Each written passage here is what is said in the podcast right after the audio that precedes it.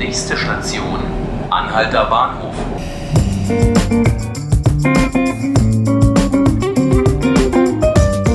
Hallo zu 5 Minuten Berlin, dem Podcast beim Tagesspiegel.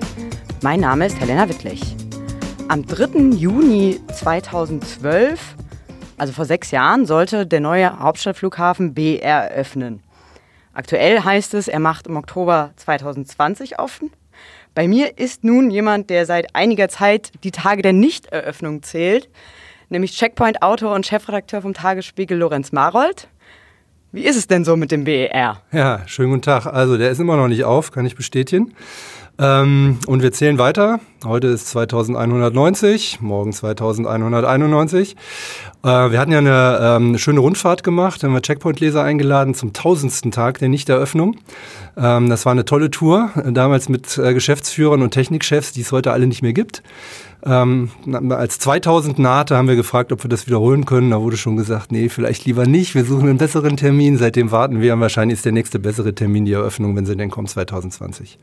Wie sieht es denn aus? Kommt die denn? Wie ist denn der Stand so gerade? Es ist sehr schwer zu sagen, wie es eigentlich immer schwer zu sagen ist ähm, weil äh, in diesem Ding, das ja so wahnsinnig kompliziert aufgezogen ist, wie nie wieder ein, ein, Bau, ein Bauwerk aufgezogen wird, äh, steckt der Teufel halt wirklich in, in irgendwelchen Dingen, die man gar nicht glaubt, dass es sie gibt. Also dass plötzlich 600 Türen nicht gingen zum Beispiel oder dass man plötzlich feststellt, dass die Sprinkleranlage nicht funktioniert, weil natürlich durch die Erweiterungen, die im Laufe der vielen Jahre gemacht wurden, dann wieder die Zuleitungen zu klein sind und, und, und. Also es gibt so viele Dinge, an die keiner komplett denken kann, dass man nie vor Überraschungen gefeit ist.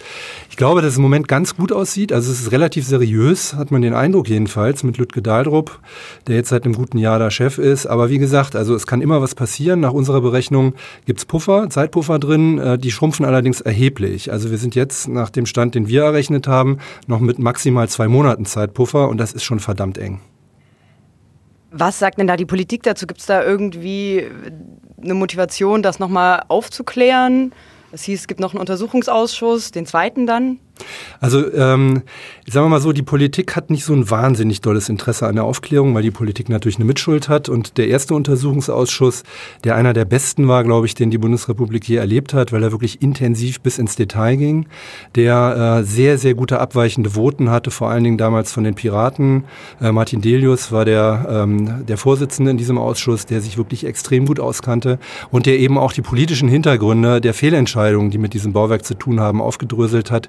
Und in der Tat, ähm, es ist nicht nur die Politik schuld, aber es ist eben die Politik mit Schuld und das möchte sie eigentlich gar nicht so genau wissen. Aber immer da, wo sich Politik einmischt in, in Bauwerke, ähm, hat es mit Verzögerungen und Verteuerungen zu tun. So war es auch hier. Auch die Kardinalentscheidung von Anfang an war ja eine politische, die Kardinalfehlentscheidung, nämlich ähm, aus dem Gefühl heraus, dass die großen Anbieter als Generalübernehmer ähm, gegenseitig den Preis hochschaukeln und, und es eine Absprache gab, zu sagen, das können wir selber besser und billiger das macht der Berliner Handwerker mal im Handumdrehen. Das war ja die Entscheidung damals unter Klaus Wowereit, der sich eben nicht von den Großen jagen lassen wollte und sagte, das können unsere Handwerker, da machen wir halt ganz, ganz viele kleine Lose. Das ist halt fürchterlich nach hinten losgegangen, weil keiner hat ein Interesse, rechtzeitig fertig zu werden. Über all die Jahre haben alle immer gesagt, ich kann nicht weitermachen, weil ich muss erst warten auf einen anderen. Und gleichzeitig haben aber alle dafür bezahlt bekommen, dass sie dort sind und nicht, dass sie fertig werden. Und daran ist dieser Flughafen auch von Anfang an relativ schnell gekrankt und kaputt gegangen. Sind die Verträge denn jetzt besser? Man kennt die Verträge natürlich nicht komplett. Also man weiß eigentlich nur das, was einem über diese Verträge gesagt wird. Der Flughafenchef ähm, Lütke Daldrup, Engelbert Lütke Daldrup, sagt, dass endlich in diesen Verträgen ähm, drinsteht, dass man ein bestimmtes Gewerk zu einer bestimmten Zeit fertig haben muss. Das fehlte ja bisher, ist eigentlich völlig irre. Also wenn man sich das vorstellt, man würde ja keinen Handwerker beauftragen, der einem sagt, ich werde vielleicht fertig und ich weiß auch nicht, was kostet. Das soll jetzt geheilt sein, äh, nach mehreren Schwierigkeiten, äh, auch mit der letzten Firma.